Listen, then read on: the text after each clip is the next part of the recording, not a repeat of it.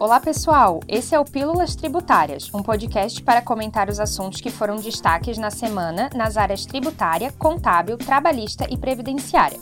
Eu sou a Amable, consultora jurídica na área trabalhista e previdenciária. Oi, eu sou a Maríndia, também consultora jurídica da área trabalhista e previdenciária. Hoje iremos comentar sobre o controle de jornada de trabalho dos empregados e registro de ponto que tiveram regulamentação recente pela Portaria 671 de 2021 do Ministério do Trabalho e Previdência. Além disso, vamos esclarecer demais regras sobre o tema, em conjunto com a CLT e o Decreto 10.854 de 2021. Isso mesmo. E ao final também iremos pontuar quais informações irão para o e-social. Então, Amable, é importante começarmos mencionando sobre a obrigatoriedade das empresas em realizarem um controle de jornada, ou seja, os estabelecimentos que possuem pelo menos 20 empregados têm a obrigação de realizar o controle de jornada de todos os empregados, seja por meio manual, mecânico ou eletrônico.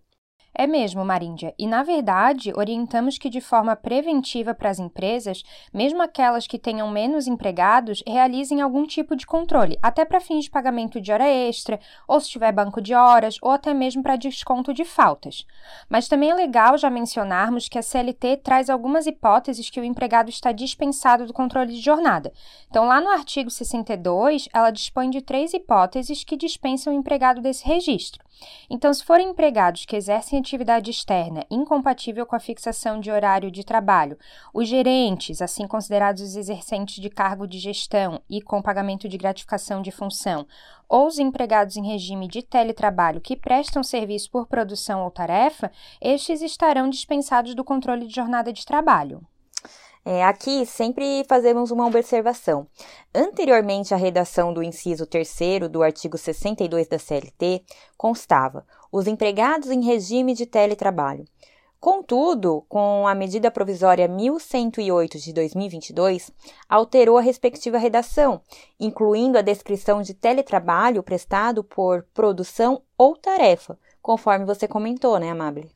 Exatamente. Então, nos casos mencionados, não serão observados os limites de jornada de trabalho e, consequentemente, o pagamento de horas extraordinárias e disposições referentes à duração da jornada de trabalho, não sendo possível que o empregador estabeleça qualquer tipo de anotação com fixação de horário para esses trabalhadores. Mas mais uma observação: na modalidade de teletrabalho, se for caso em que o trabalhador possuía controle de jornada no estabelecimento da empresa e foi alterado para o teletrabalho, home office, deverá ser mantido o controle de jornada, ou seja, a dispensa será somente quando o empregado contratado originalmente na modalidade de teletrabalho prestando serviço por produção ou tarefa. Ah, muito importante essa observação. Bom, agora vamos tratar sobre as formas de controle de jornada para aquelas empresas que optarem ou que deverão optar quando fora da obrigatoriedade por fazer o controle. Nestes casos, o empregador pode adotar o controle de jornada manual, mecânica ou eletrônico. No controle manual, o registro deve ser realizado conforme a realidade da jornada executada, vedada a assinalação apenas no horário contratual, salvo na hipótese de pré-assinalação do período de repouso prevista lá no artigo 74, parágrafo 2 da CLT. No ponto manual, o registro é simples sendo realizado com a assinalação dos horários pelo próprio empregado em livros de ponto ou uma planilha, por exemplo. É, quando a empresa adotar registro de ponto manual e a jornada de trabalho for realizada integralmente fora do estabelecimento do empregador, o horário de trabalho constará de ficha ou papeleta, que ficará em poder do empregado, devendo ser restituída ao empregador após o término do período de apuração do ponto. Sim, ainda no registro manual é permitida a utilização de registro de ponto manual por exceção, ou seja, através do de acordo individual escrito, convenção coletiva ou acordo coletivo de trabalho, onde o empregado não realiza as anotações reais da jornada de trabalho, anotando apenas os atrasos ou as horas extras realizadas, ou seja, apenas as exceções mesmo. É, mas cumpre observar que a prática referida não é aconselhável, tendo em vista que a presunção de pontualidade, que a gente fala, né, de anotação britânica, pode gerar passivo trabalhista para o empregador, como já pacificado entendimento pelo TST na súmula 338. Exatamente. E o ponto mecânico, como funciona? Então, Maríndia, no ponto mecânico deve conter a real jornada praticada pelo trabalhador, registrada por processo mecânico, que indique as marcações de ponto de forma impressa e inalterável, em cartão individual. Assim como no controle manual, é permitida a pré-assinalação do período de repouso e o ponto por exceção. No ponto mecânico, o empregado utilizará de cartão, geralmente em papel, para registrar seus horários de entrada e saída. E nesse caso, também observa a mesma regra para a jornada de trabalho executada integralmente fora do estabelecimento. Já o registro eletrônico de controle de jornada será realizado por meio de sistemas e de equipamentos que atendam aos requisitos técnicos estabelecidos pelo Ministério do Trabalho e Previdência.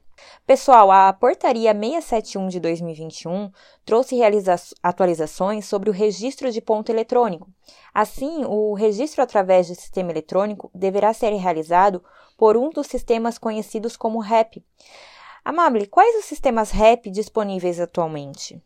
Então, agora existem três modalidades de sistemas: o registro eletrônico de ponto convencional, conhecido como REP-C, o registro eletrônico de ponto alternativo, REP-A, e o registro eletrônico de ponto via programa, REP-P.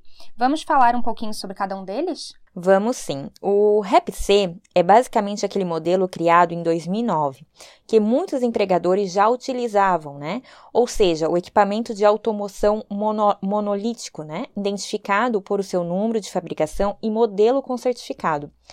Ele é utilizado exclusivamente para o registro de jornada nos locais de trabalho e ainda dependendo de instrumento coletivo de trabalho para sua validação. O REPC só admite conter empregados do mesmo empregador, salvo no caso de trabalhador temporário, regido pela Lei 6019 de 74, ou empresas do mesmo grupo econômico, quando o local compartilhado ou há prestação de serviço para outra empresa. Então, é, não pode é, alienar o REPC para outras empresas, como muitos clientes questionam na consultoria, né, Amable? Cumpre observar que, sendo alguma das hipóteses mencionadas, né, trabalhador temporário ou grupo econômico, o programa de tratamento de registro de ponto deverá identificar o empregado e considerar as respectivas marcações para o controle de ponto da empresa empregadora. Isso, ainda é importante informar que não há mais obrigatoriedade para o empregador efetuar o cadastro do REP-C ao sistema Cadastro de Registro de Ponto Eletrônicos, o CAREP. Em relação ao registro eletrônico de ponto alternativo, REP-A, esse também já tinha previsão na legislação trabalhista, então é aquele controle mediante equipamentos e programas de computadores que depende de autorização em convenção coletiva ou acordo coletivo de trabalho, podendo ser utilizado somente durante a vigência, vedado sua outra atividade. Assim, o REP-A deve permitir a identificação do empregado e do empregador, assim como disponibilizar no local da fiscalização ou de forma remota a extração eletrônica ou impressão do registro das marcações realizadas. A novidade é o registro eletrônico de ponto via programa, o REP-P, que é o programa, um software executado em servidor ou nuvem com certificado de registro, que deve ser utilizado exclusivamente para o registro de jornada dos empregados, bem como pode emitir documentos relacionados à relação de trabalho. Esse sistema é composto pelos coletores de marcação, que são equipamentos, dispositivos físicos ou programas capazes de receber e transmitir para o REPP as informações referentes às marcações de ponto, pelo armazenamento de registros de ponto e pelo programa de tratamento de registro de ponto. O REPP não precisa de autorização por acordo ou convenção coletiva de trabalho e nem registro no sistema CAREP. Amable, e os comprovantes de registro de ponto ainda são necessários? Maríndia, o REP-C e o REP-P deverão emitir o comprovante de marcação realizada ou disponibilizar o acesso a este. Assim, o comprovante poderá ser impresso ou em um arquivo eletrônico.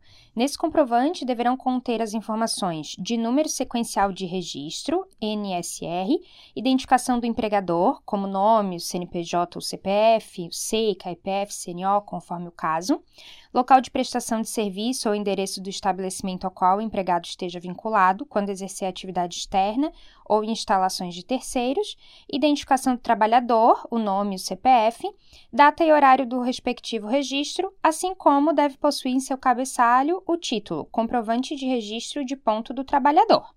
Deverá conter no comprovante o modelo e número de fabricação, no caso de REP-C, ou número de registro no Instituto Nacional da Propriedade Industrial, no caso de REP-P, código hash da marcação, quando REP-P e assinatura eletrônica, no caso de comprovante impresso.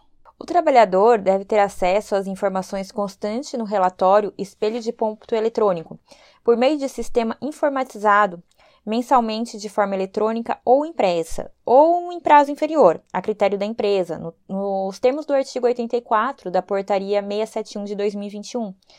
Ainda sobre o registro eletrônico, os fabricantes ou desenvolvedores do sistema e do programa de tratamento deverão fornecer à empresa usuária o atestado técnico e o termo de responsabilidade, em formato PDF, assinado pelo responsável técnico e pelo responsável legal da empresa fabricante ou desenvolvedora afirmando expressamente que seu equipamento ou programa atende às especificações trazidas a partir do artigo 89, também da Portaria 671 de 2021, e demais determinações da legislação.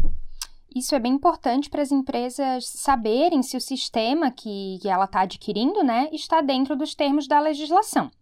Ah, mais um detalhe do REP-P. A emissão do comprovante no momento do registro de ponto não é obrigatória, caso seja disponibilizado ao trabalhador, por meio de sistema eletrônico, acesso a esse comprovante após cada marcação, independente de prévia solicitação e autorização. Bom, com relação ao e-social, com a nova versão simplificada, não há mais campo para informação do tipo de registro de ponto adotado pelo estabelecimento. Até a versão anterior, essa informação ia no evento S1005. Assim, o empregador irá prestar as informações da jornada de trabalho de cada empregado através do evento S2200, conforme os layouts do e-social. Por fim, mas não menos importante, ressaltamos que a adulteração de horários marcados pelo trabalhador ou parametrizações e bloqueios da marcação, assim como o descumprimento de qualquer determinação ou especificação quanto à duração do trabalho, e horário, né, descaracteriza o controle eletrônico de jornada, pois este não estará em conformidade com o que a legislação determina, o que ensejará na lavratura de autos de infração com base no artigo 74, parágrafo 2 da CLT, pelo auditor fiscal do trabalho. Nesses casos, os empregadores estarão sujeitos a multa administrativa variável entre R$ 40,25 a R$ 4.025,33, segundo a natureza da infração, sua extensão e a intenção de quem a praticou, aplicando em dobro no caso de reincidência e, e oposição à fiscalização, ou em desacato à autoridade, conforme o artigo 75 da CLT e a Portaria 667 de 2021. Bom, esse foi o Pílulas Tributárias. Obrigado a todos que nos ouviram e aguardamos vocês no próximo programa. Obrigada e não deixe de nos acompanhar nas redes sociais. Até tchau. mais, tchau!